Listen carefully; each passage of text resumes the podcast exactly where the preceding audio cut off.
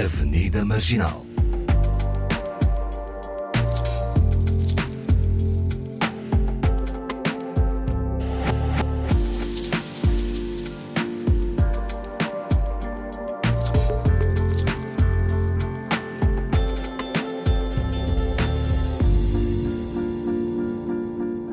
Estamos de volta à Avenida Marginal, seja bem-vindo. E não estou sozinha, comigo, aliás, como sempre, Yara Monteiro e Paulo Pascoal. Estão bem? Olá, olá, Olá. boa tarde. Estão bem. Embora Estamos distantes, ótimos. não é? A Yara no Alentejo e o Paulo em Lisboa, certo? Sim, Com muito calor. Com muito calor. Mas há uma pessoa que está mais distante ainda, eh, é a nossa convidada de hoje, a Chisol Carvalho. Olá, diretamente da Tailândia, Sim, Bangkok, olá Fernanda. Bangkok, é isso mesmo. Olá, tudo bem? Tudo, está tudo bem. Vamos ver se esta comunicação se consegue fazer da, da melhor forma. A Chisol Carvalho nasceu em Angola e com cerca de 5 anos foi viver para Macau, onde esteve até aos 18 anos.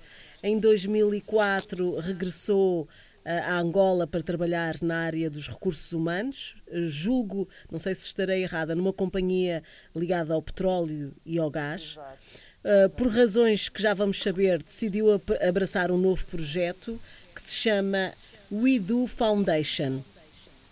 E por isso é que está atualmente na Tailândia, é isso? Exato. Pronto. É a organização por onde eu trabalho agora. Exatamente. Mas antes de, de falarmos um pouco sobre este percurso e sobre as mudanças que aconteceram, eu queria fazer uma pergunta aos três.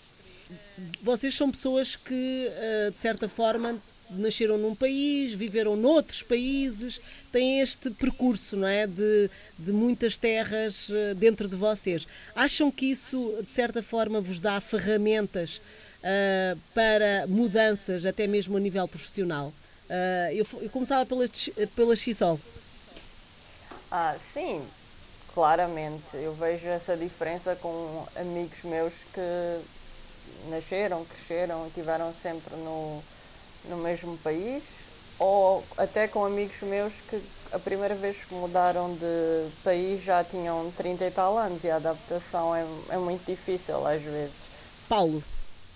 sim, eu também acho que Sim. sim, é, um, é uma ferramenta ótima, esse poder de adaptabilidade a novos espaços, às novas culturas. Acho que isso, de certa forma, ajuda a, a fazer esse processo mais fácil. Yara. Bem, eu, na minha opinião, eh, tem, as suas, tem grandes vantagens, na realidade. Uma delas é exatamente experienciarmos outras vivências, não é? Outras culturas, eh, aumenta-nos a capacidade de, de adaptação, a resiliência, eh, mas também, por vezes, ou pelo menos no meu caso, ajudou-me a valorizar muito o que eu tinha em casa. E quando eu digo em casa, é dentro da minha cultura, dentro do meu país. É verdade. Até há pessoas que dizem que só precisa viajar para, para valorizar aquilo Valorizar. que tem em casa. Exato, isso também aconteceu comigo. E eu acho que uma das coisas também eh, que, que, hum, o, o- ter esse percurso de, de se crescer noutros países, nascer num e enfim, eh, é eh, esse o medo de mudança ser menor. Vocês acham que, que, que isso se passa com vocês? Acho que, não sei, a Xisol concorda comigo. Sim, porque sim, desde, como tanto, desde pequena eu fui para a China, tinha a noção que era um país diferente, mas com 5 anos acho que uma pessoa normaliza a mudança, não, desde que estejas com os teus pais, sentes-te segura, adaptas muito facilmente. Eu, eu quando cresci na China, em Macau, nós sabíamos que Macau ia passar para a China. Então havia uma data limite, de um certo modo, em que eu teria que escolher outro país, outro sítio para viver. E os meus pais educaram a mim e a minha irmã a pensar, o mundo é grande, podes ir para onde quiseres. Nunca foi aquela conversa, ah, vamos voltar para Portugal ou para Angola. Não, podes voltar para onde tu quiseres, podes viver onde tu quiseres. Então eu sempre tive essa mentalidade e muita abertura para a mudança. Eu acho que a Gisele também mencionou algo bastante importante, que é o tempo definido. em que se está, em que se está num, num país que se está fora, por assim dizer. Eu acho que isso também ajuda mentalmente a controlar o medo, porque dá uma certa certeza. Eu, por exemplo, já experimentei o oposto, que é não ter um tempo determinado, e essa situação deu-me bastante ansiedade, porque está relacionado com a incerteza, com aquela necessidade que nós também temos enquanto pessoas de planear, de ter algum controle sobre a vida. E o Paulo, e contigo, é, é, isto funciona assim? Tu já estiveste em tantos sítios, não é? Uh, a, Espanha foi assim o teu batismo, digamos assim, uh, muito pequeno. Uh, tu, cada vez que tens que mudar de país, sentes alguma ansiedade ou, ou é tranquilo? Não, eu gosto, eu gosto da mudança. Eu acho que a mudança é necessária. Para mim, as coisas evoluem de forma melhor quando existe essa constante mudança. Porque acho que a mudança faz parte do, da nossa vida, né? é o mais orgânico. Nós mesmo estando parados, temos todo um organismo aqui, o sangue está a correr, o coração bate, o oxigênio ao cérebro e tudo mais. Isto é a minha teoria. Então, mesmo parados, está sempre, há sempre movimento. E eu acho que a mudança ajuda-nos a crescer. Agora, também vou assumir que com o tempo, sim, torna-se mais complicado fazer essa mudança. Eh, a adaptação é mais difícil, queremos mais estabilidade, tem muito a ver com o conforto, com as coisas que já conhecemos, com as pessoas. A bagagem é maior. É maior, sim. Eu nem sou só minimalista, eu em Portugal já mudei de casa em seis anos, acho que mudei de casa seis vezes. Ai, que horror! Mas eu por acaso acho que é necessário alguma estabilidade. Achas que é necessário. E a Xisol dizia. Ah, eu estava já. Pessoas que mudam de país, o, o Paulo muda de casa. Sim. Às vezes não é por opção, mas pronto, é tal mudança que é necessário, né? Até encontrar, obviamente, o sítio em que me sinta. Eh, ou sinta que re, re, eh, reúne as condições todas e que é o melhor sítio, né? Ainda não. Se calhar não estou no sítio sequer. Ainda estou nessa procura. Xisol, e, e, uhum. sim. E, e, o que é que é, é de facto, agora passamos para, para, para, a profissão e para a vida noutra perspectiva. Um, o que é que foi esta mudança, estas várias mudanças, no final de contas foram várias mudanças. Ir para Angola havia um objetivo de uh, o encontro com o país de origem, trabalhar lá era, tinha a ver com isso ou não? Uh, sim, foi um conjunto de coisas. Eu uh, refletindo nas várias mudanças que eu fiz em termos de país, nunca foi tanto por uma necessidade, foi mais por uma hum, decisão pessoal. Portanto, não havia nada a pressionar-me para mudar ou para ir para outro país. Foi sempre uma, uma decisão pessoal. Quando eu fui para Angola, eu tinha acabado de me formar, estava na Inglaterra, diz eu não gosto de frio não conseguia, não me imaginava viver no, na Inglaterra a longo prazo. E Angola estava naquela fase pós-guerra, as oportunidades a, a abrirem-se. E eu fui para Angola quando ninguém ia para Angola, em 2004. As pessoas ainda tinham medo, há pessoas que diziam, ah, será que a guerra volta, é inseguro. E, mas já havia empresas à, à procura de, de talento angolano, fora de Angola, mas não era muito. E eu fui um pouco na aventura. Eu lembro, fui sem. não tinha feito nenhuma candidatura. Cheguei em Angola, comecei a candidatar-me, fiquei na casa da minha família. Mas muitas poucas pessoas naquela altura, 2004, 2005, estavam a voltar para Angola. Uhum. E foi uma necessidade de oportunidade de carreira. Sei que lá tem grandes oportunidades. Acreditei, né? tive essa visão, se calhar.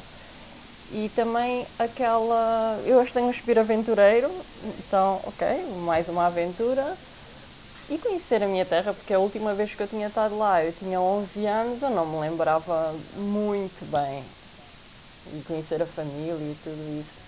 Chisol, e, e, a escolha de, deste projeto que, um, que tem a ver com as mulheres, o empoderamento das mulheres, julgo eu, uh, o IDU Foundation, como é que isto acontece na tua vida?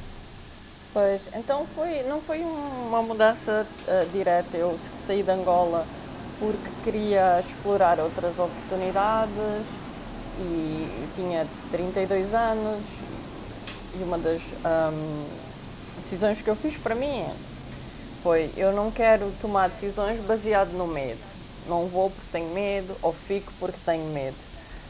E então decidi abraçar novas oportunidades. Mas outra vez, eu não tinha um, um plano de dizer eu vou sair de Angola para trabalhar noutra organização. Eu primeiro tirei um ano para viajar, simplesmente viajei pela Ásia, pela Europa e depois ia pensar então num plano de carreira. Ainda fiz durante dois anos consultoria de recursos humanos. Eu acho que está lá, a pessoa agarra-se um pouco à, à zona de conforto, não é? Era o que eu conhecia, recursos humanos, fazia uh, consultoria para, para um, a indústria petrolífera e então fiquei ali um pouco na zona de conforto ainda durante dois anos. Só depois disso é que eu decidi abraçar uma carreira completamente diferente na área de na área social, que, que é em inglês social enterprise. E foi aí que eu decidi vir para Bangkok, já com uma proposta de trabalho para trabalhar na organização. Mas eu sempre estive envolvida com o empoderamento das mulheres, sempre fiz projetos nessa área a nível voluntariado, inclusive com a, com a área nós, enquanto estávamos em Luanda, eh, ajudamos um. fazíamos programas com. Era um lar de, de, de meninas jovens, Horizonte Azul. E desde aí que eu já tenho esse bichinho de, do empoderamento das mulheres. Okay, então a missão da WIDO é eu tenho, eu tenho palavreado todo em inglês, porque eu trabalho em inglês e tu dizes, então deixo, tenho que raciocinar um bocado. Traduz, traduz. Uh, traduzir. Então, uh, nós estamos baseados em Bangkok, o nosso trabalho é todo virado na, para a Ásia. E o objetivo, a missão da WIDO é fazer, encorajar mais mulheres a seguirem uh, cargos de liderança e criar uma maior autoconfiança para seguir cargos de liderança. Porque, como vocês sabem, só olhar à nossa volta, a maior parte, a esmagadora maioria dos líderes são homens, a nível de governo, a nível de empresas privadas, em níveis de setor público. Então nós queremos diminuir essa lacuna, não é? Esse gap, para que um dia seja 50% de mulheres a liderar o mundo e todos os setores. E então nós fornecemos formação em liderança, eh, fornecemos também mentoria e eh, bolsas de estudo para estudar na universidade. Portanto, esses são os três pilares da organização. Uhum.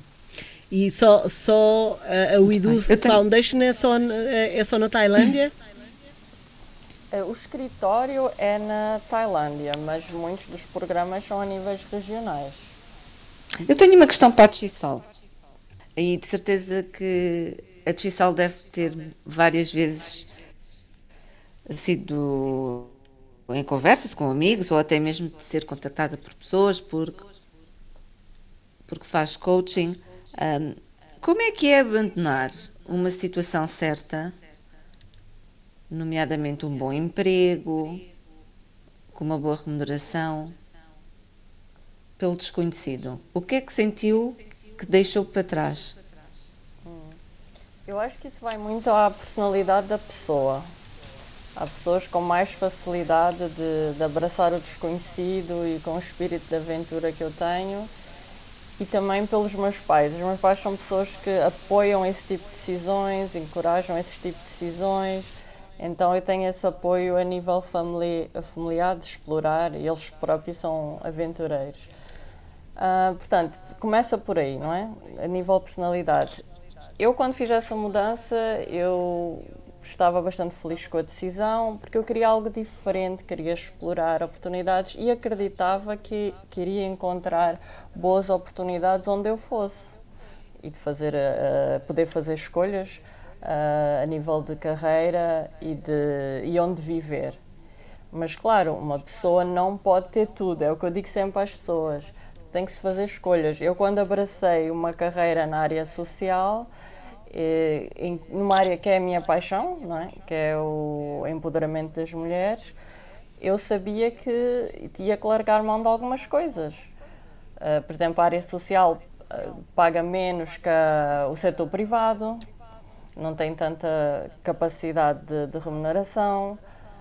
Ia viver na Ásia, longe da família e amigos, mas eu cresci na Ásia, então eu sinto mais familiarizada com, com esta região. E tenho o tipo de personalidade que, que se calhar consegue conviver com esses desafios. Mas claro, é sempre desafiante e, e às vezes uma pessoa pensa hum, quer continuar a área social, se quer voltar para os recursos humanos. Eu, eu, não, eu gosto de ter uma mente aberta de pensar, ok, já experimentei isto, agora posso experimentar algo novo, posso voltar a fazer o que fazia antes, de uma maneira diferente. Eu uhum. acho que o objetivo na vida é estar sempre a evoluir, estar sempre a aprender e o caminho é para a frente. Uhum. Mas não se pode ter tudo e eu gosto de ser bastante realista sobre isso. Tenho muitas amigas ou amigos que dizem ai, estou cansado do, do 9 às 5, queria ser empreendedor ou queria fazer outra coisa diferente, mas não querem o risco dessa escolha.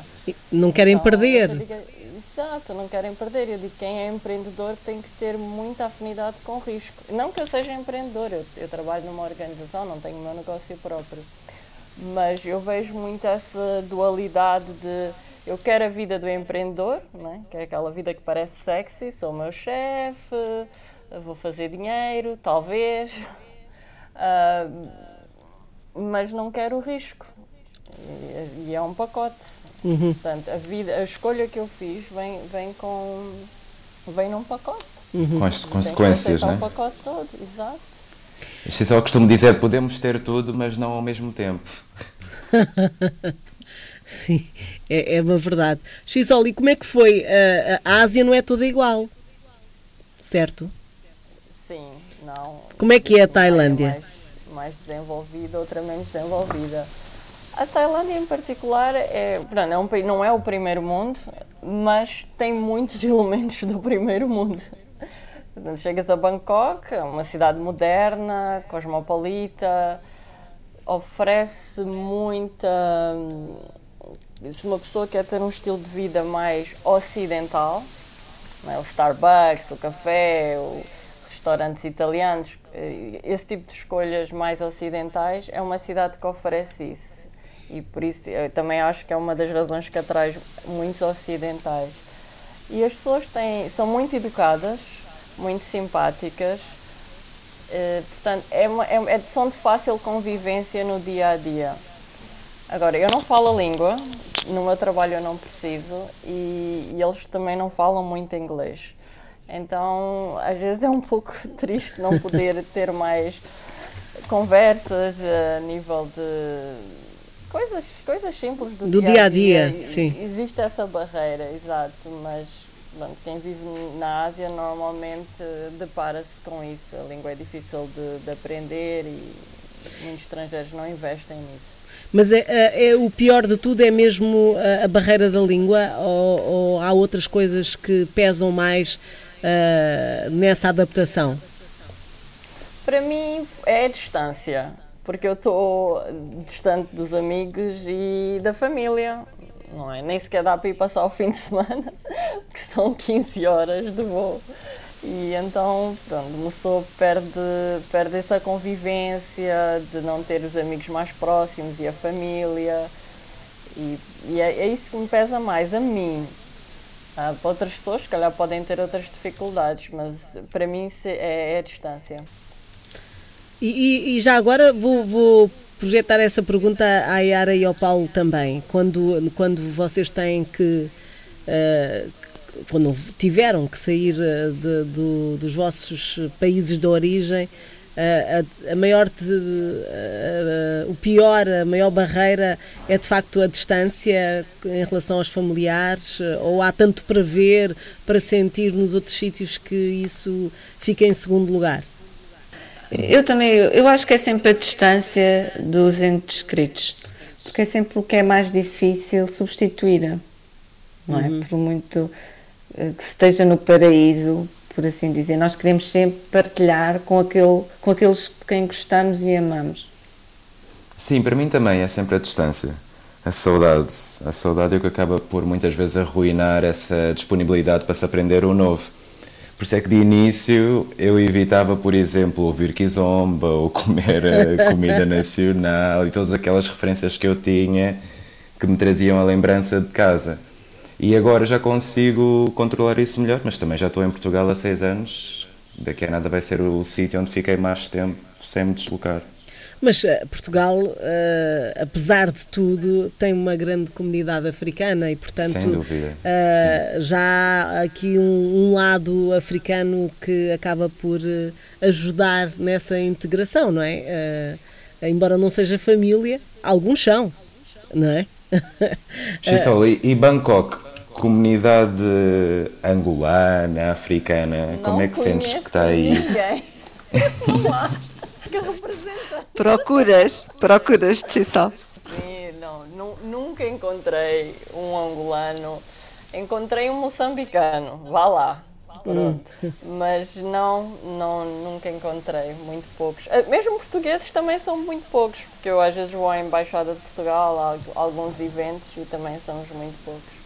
Uhum. Mas isso em relação à viagem, lembrei-me uma coisa há muitas pessoas também que viajam e querem encontrar uh, o conhecido ou querem encontrar a casa e, e isso frustra muito. Exemplo, mudas-te para a Ásia, mas queres encontrar Portugal na Ásia.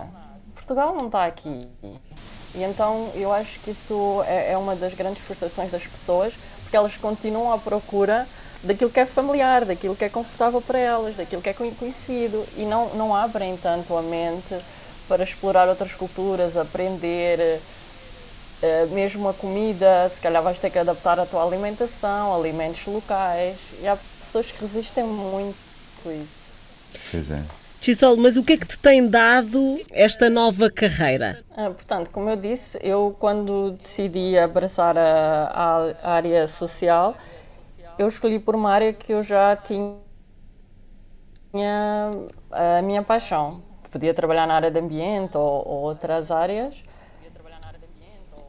Mas eu decidi, uh, não, se eu vou trabalhar uh, para uma missão, então vou trabalhar para uma missão que está mais perto do meu coração, que é o empoderamento das mulheres.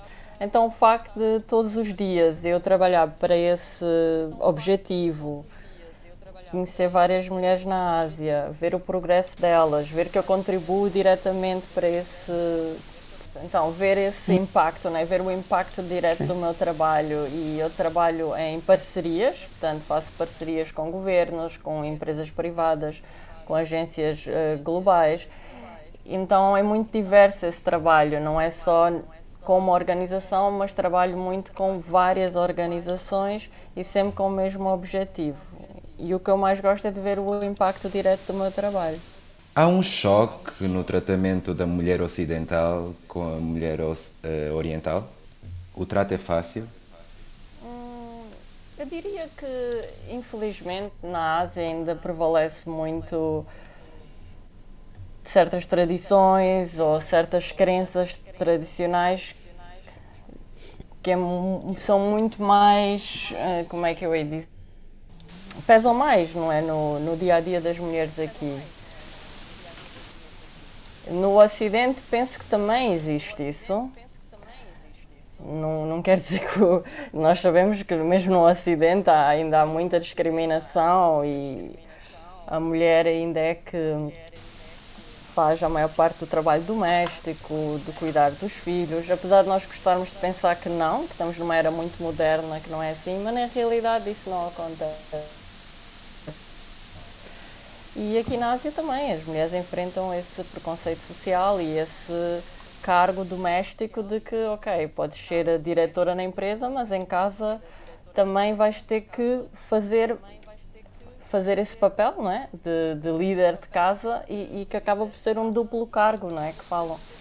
Porque na empresa é, o cargo é exigente e em casa em, o cargo também é exigente e claro. as responsabilidades não são uh, repartidas de igual modo com, com o parceiro.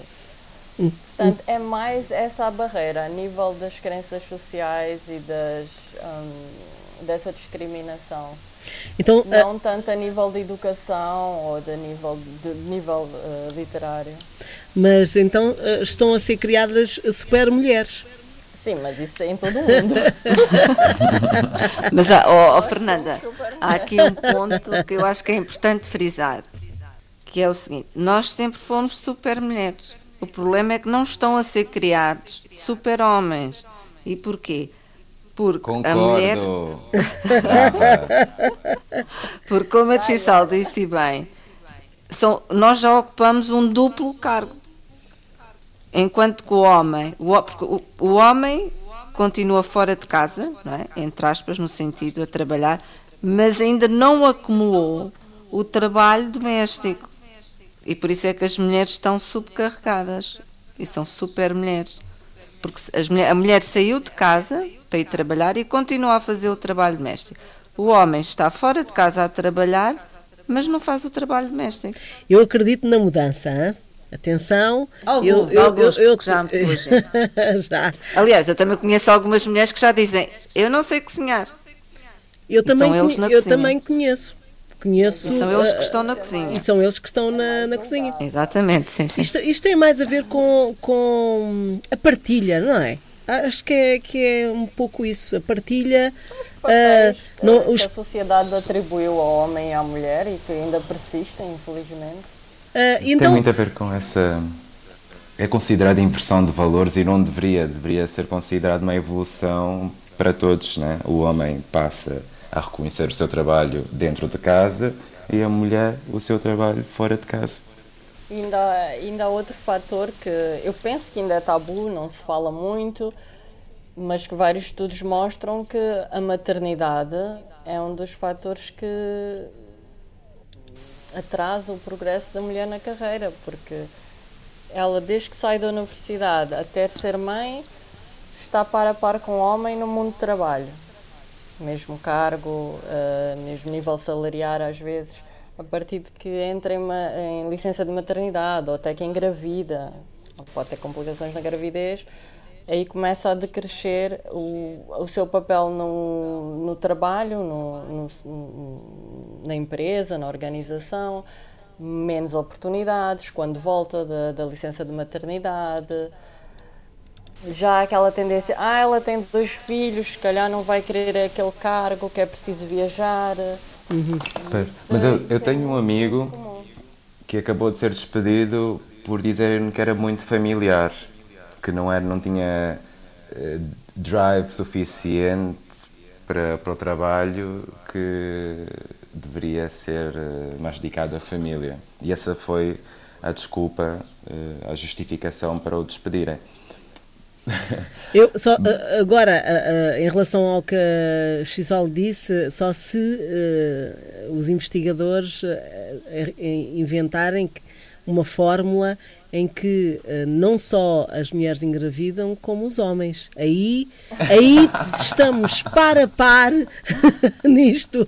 Umas vezes engravidas, por exemplo, se for uma família que queira ter mais do que um filho, umas vezes é a mulher que tem os filhos, outra vez é o homem, e assim, uh, a nível de carreira, as coisas podem ser taco a taco. O que é que vocês Por acham? Por favor, eu quero. Eu apontava-me logo. Seria logo um dos primeiros da, da, lista para engravidar. Eu, por favor. eu acho que as coisas podem ser realizadas até sem intervenção científica. Não é? Tem que haver um bocado de, de, de bom senso. senso. bom hum. senso.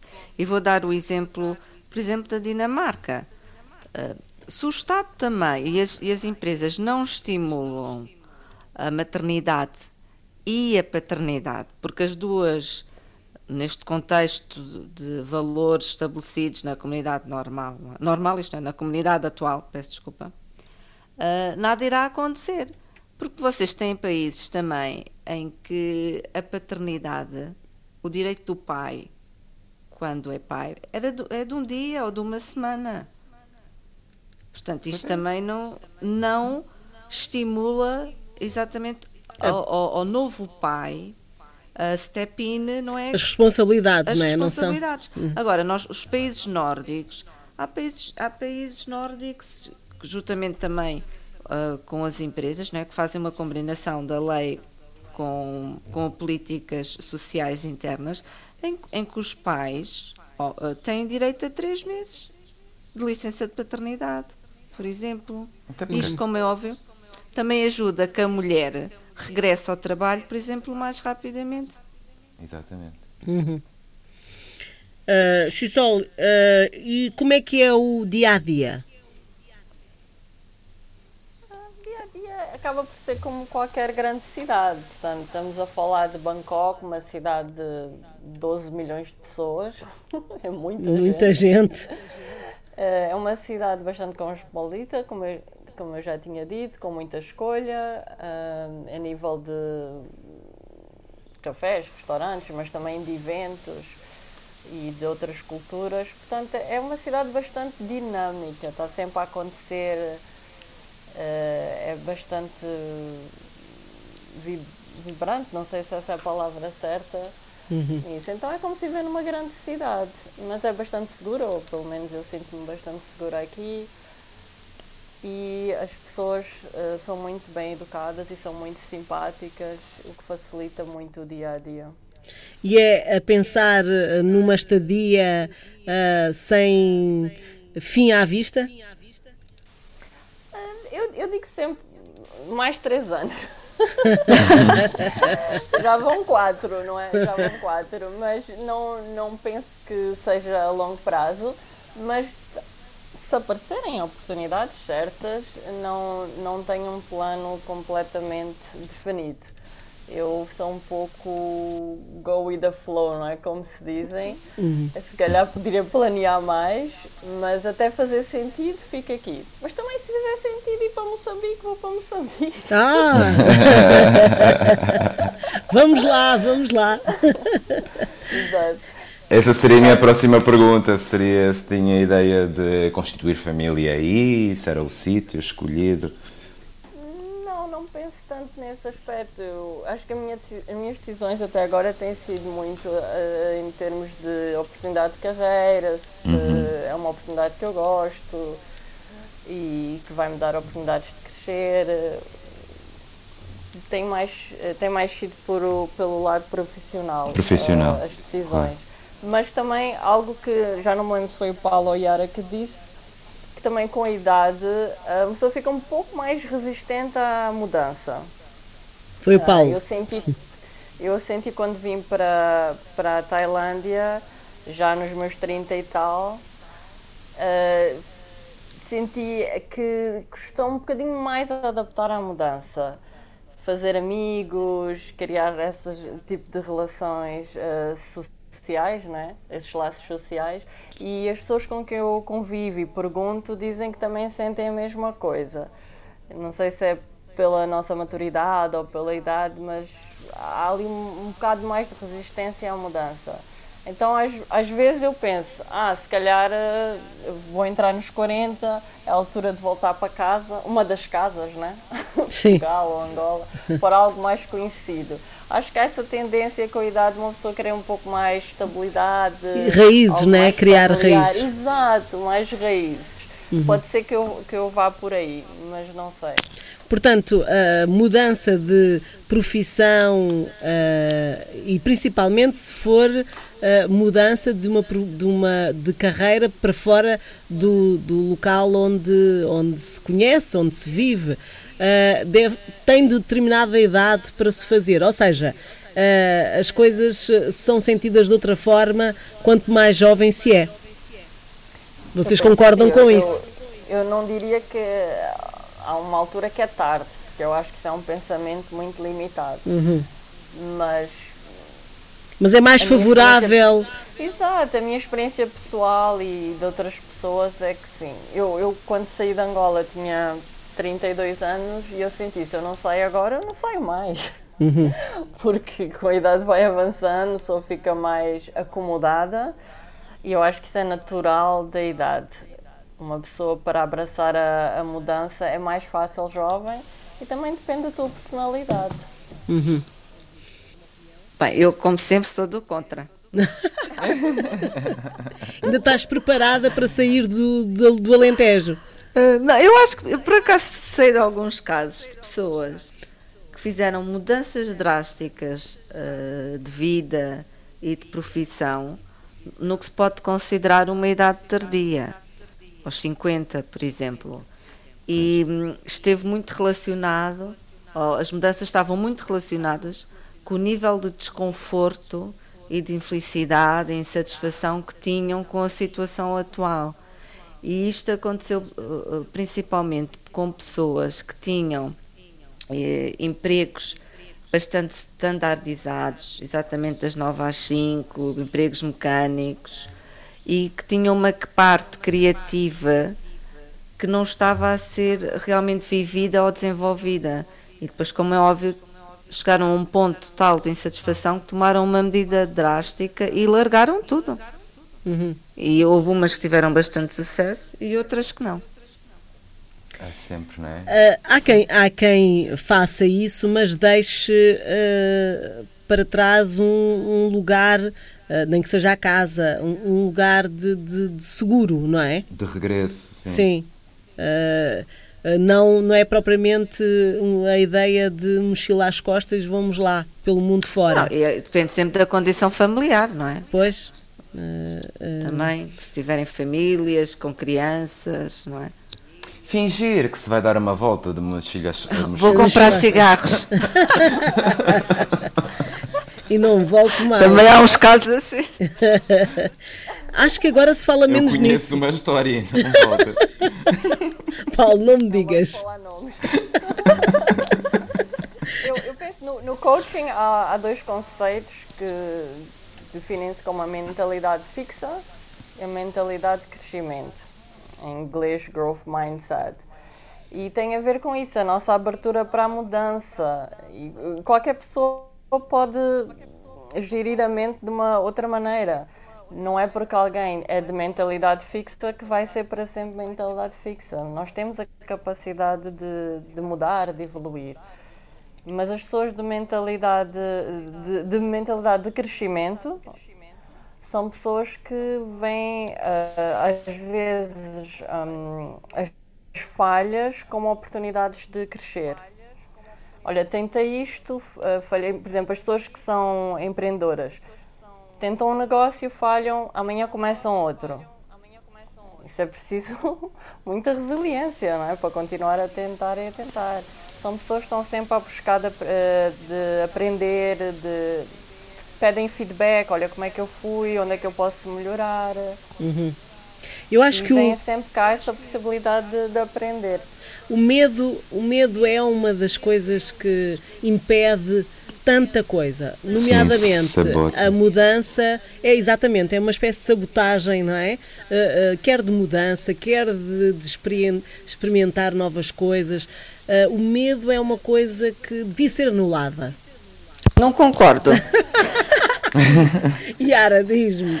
Não, porque o medo também protege-nos. Sim, é Yara do Contra Monteiro. Sim, é, é verdade. Yara Se tiver um leão se tiver um leão à minha frente, não é? Eu tenho que ter medo. Mas eu acho que a maior parte das pessoas, não sei, na minha experiência, também dá para se alterar. Pessoas que têm um tipo de mente no início, que experimentam muitas coisas, depois na vida querem mais estabilidade e que as pessoas tiver, sempre tiveram muito seguras, chega uma altura também que querem algo totalmente diferente. Não, não sentem que pode acontecer isso também? Viver essa essa variação de estar nos dois tipos de mente? Eu acho que é importante um equilíbrio. Na minha, pelo menos para mim, o que eu senti da minha experiência. Eu também sou uma... Sim. Bom, nós andamos todos à procura da felicidade, não é? Eu acho que é, que é isto é um dos motores, não é? Da mudança, certo? Sim. Uh, uh, andamos todos à procura da felicidade e de, de alcançá-la. Uh, estares no emprego que, que não o mais te. importante Sim. é o autoconhecimento, porque as pessoas claro. que não se conhecem a si próprias não sabem o que é que é importante para elas, se querem ser aventureiras ou não. Se a pessoa não é aventureira, se não sente-se confortável com esse estilo de vida, talvez não deva experimentar. Mas há que haver o autoconhecimento, há que investir no seu próprio autoconhecimento. Muitas vezes eu pergunto às pessoas quais são os cinco valores os cinco valores mais importantes para ti. E as pessoas não conseguem descrever esses valores ou as suas prioridades. Então eu penso que o autoconhecimento é um dos melhores investimentos que podemos fazer. atualmente, um, com estes novos tempos uh, de pandemia uh, que vivemos, um, em conversa com outras pessoas, sinto que há muito essa vontade de sair das grandes, dos grandes centros urbanos, não é? Uhum. Uh, as pessoas pensam que será mais seguro. E eu acho que isto poderá ser agora fator para mudanças. Hum, e acho que algumas bem radicais. Às vezes é preciso um choque para, para que isso aconteça, não é? Ou pode ser só uma fase e quando o vírus acabar as pessoas vão voltar à normalidade e, e continuar Também acho. E não é só isso eu, eu costumo dizer, eu tenho alguns amigos que dizem, ah, que máximo, vives no campo. Também há esta ideia romantizada de se viver no campo. Tu estás ótima, Yara. Pois, exato, estás ótima. Perguntam muitas vezes, o que é que, ficas, o que, é que passas o dia todo a fazer? Não tens nada para eu fazer. Costumo, eu não tens nada. Ouço os passarinhos. Também eu. Não, eu costumo dizer às pessoas, querem vir para o campo. Eu digo assim, olha, antes, antes de, de fazeres a mudança, vem viver um mês para o campo claro. no inverno. Sim, é o isso, teste, isso é... é... o teste. Exatamente. Porque nós todos, eu também quando vim para aqui tinha uma ideia romantizada. E às vezes a mudança também é romantizada. Porque nós vemos ou, ou pensamos só nos pontos uhum. positivos. Uhum mas, mas também é maravilhoso, diga-se de passagem. Eu não estou a dizer que não. Que, mas pronto, mas é assim um, um teste de, de, de, de, força, não é? Uh, o inverno. Uh, não e o verão? E o verão também. O verão também Eu é farto-me de capinar. Agarradinha à enxada. Temos aqui uma agricultora. Uh, Tissol, estamos mesmo a terminar. Um, em relação ao uh, We Do Foundation, de facto, este tipo de, de, de organizações uh, deviam estar, estar, espalhadas mais pelo mundo. tens essa opinião ou não? Sim, eu penso que em todos os países há organizações dedicadas ao empoderamento das mulheres e as próprias mulheres já fazem essas atividades por si, ajudam outras mulheres. Eu, eu sinto que há mais união feminina do que se calhar havia no passado. Uh, mas é um trabalho muito importante e infelizmente necessário, porque estamos em 2020 e ainda enfrentamos tanta desigualdade a nível de género. Mas é um. Eu sou otimista, mas também sou realista acho que durante muitos anos ainda vamos enfrentar essa discriminação. Uh, obrigada uh, por este uh, bocadinho uh, de tão longe da Tailândia. Quem sabe se também futuramente o futuro passe por aqui, por Portugal, também pode ser. Quem, Quem sabe? sabe? Quem sabe? dos meus uh, uh, colegas de conversa, uh, estaremos juntos na próxima quinta-feira e na despedida deixamos aqui a música de Aline Frazão, que tem a ver com um pouco com isto, não é? Com viagem e com mudança. Um corpo sobre o mapa. Boa tarde.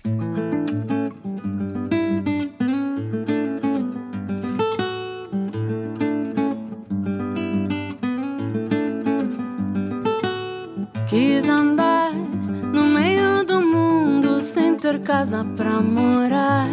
Um corpo sobre o mapa.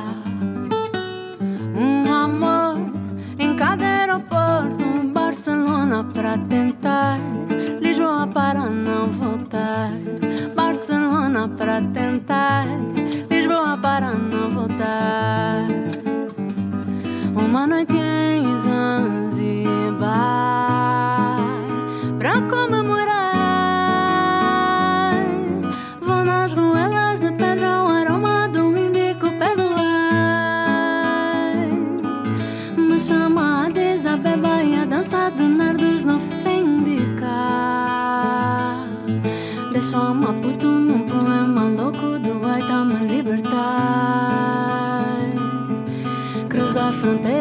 deito na esteira nos braços de outro que amei.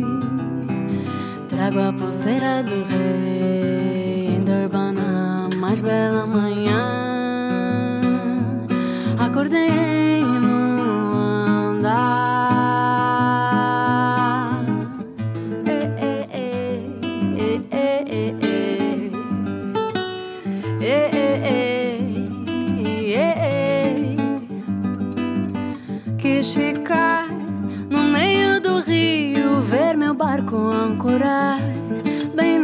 nos arcos da Lapa.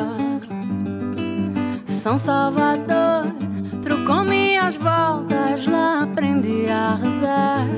E o jeito que a terra tem, meu coração eu deixei lá, e até a pulseira do rei. Dei por mim olhando o mar, Santa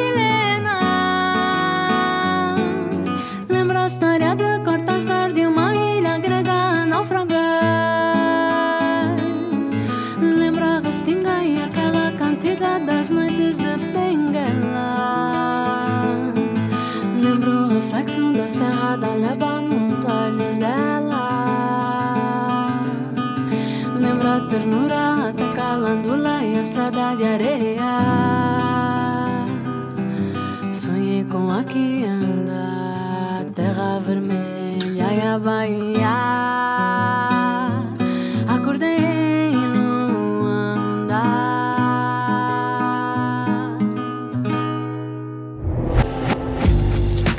Avenida Marginal